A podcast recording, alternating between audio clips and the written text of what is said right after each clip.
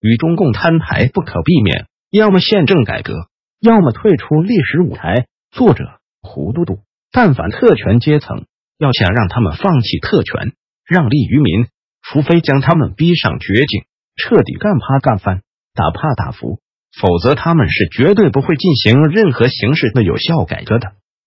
特权阶层之所以要不遗余力的掌管所有官媒私媒的话语权，其目的当然是为了对内自娱自乐、深度意淫，对外胡萝卜大棒、威吓利诱加忽悠。大国当前的形势渐趋明朗，那就是越来越朝着不利于赵氏权贵、越来越有利于大国寡民的形势发展。权贵在死撑，民众在期盼，让暴风雨来得更猛烈些吧。共克时间基本等同于带路班梯，喝彩叫好，说的就是这个理儿。赵氏这些年之所以玩的顺风顺水，主要是因为他们自认是自己的出现才拯救了这个国家。走经济改革开放的松绑之路，将大国建设成了一个民穷过富的特色强国，民众的收入有所提高，各级官吏伪造数据的假货品、真反品正在逆势抬头。实际上，这所有一切的奇迹神话，均源于高科技技术的发展与应用，外加中国人勤劳节俭的特质，与贪得无厌的反刍动物没一毛钱关系。恰恰相反。毫无节制的贪欲，让他们变成了中国经济朝前迈的最大阻力，最终步入一条畸形的愈走愈窄的民穷国空家族富的死胡同。赵家曾引以为傲的拉动经济发展的三驾马车——投资、内需、出口，基本上已混成昨日黄花，成为吊挂在超级癌症患者身上的三个续命输液瓶。先说说投资，在中美贸易战的大背景下。外资企业由于彻底认清了赵贵东家贪吃的本能，由于害怕被变相鲸吞，不得不纷纷加速撤离。这些年苦苦支撑中国经济半壁江山与活力泡泡的民营企业，则普遍面临前所未有的生存困境。掌握实权的权贵们却借此机会纷纷上下其手，披着合法的羊皮，扮演狼羊一家亲的新时代公司合营的故事。接着说内需。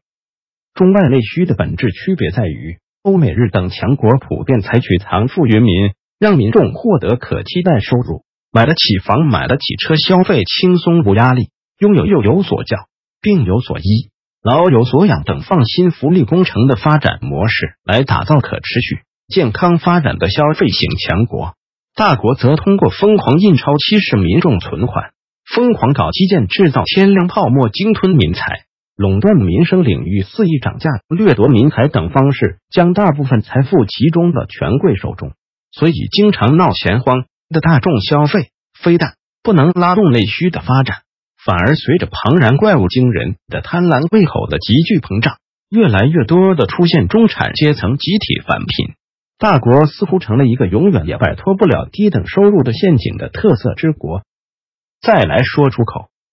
中国的贸易顺差主要来源于欧美日等发达市场经济体国家，但是这种顺差却是通过政府补贴、举国霸凌等不公平手段获得。倘若还处在中美友好的背景下，这种怪现状是可以被由华尔街金融大鳄掌控下的美帝所容忍的。然而，随着霸凌扩张主义的抬头，当美日都普遍都感到狼来了的岌岌可危的状态时，就不得不联合起来，采取集体反制措施了。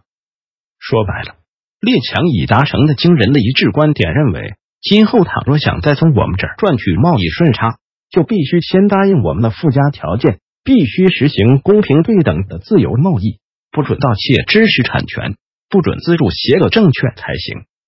当然，面对美国的强势反击，私人掌控了国外一些政要与财阀。完全可以左右世界未来格局的赵贵翁是绝对不会就此善罢甘休的认输的。他们决定采取非常规手段来化解这场危及自身特权利益的风波。但是事实已经一再证明，他们过去所惯用的那些厚黑战术，在英明神武的川普面前，完全犹如过家家招数，不但未能削减最强鹰派团队的战斗意志与战斗力，反而激发了他们刻苦钻研。积极研发以其人之道还治其人之身的致命招数来加以反击，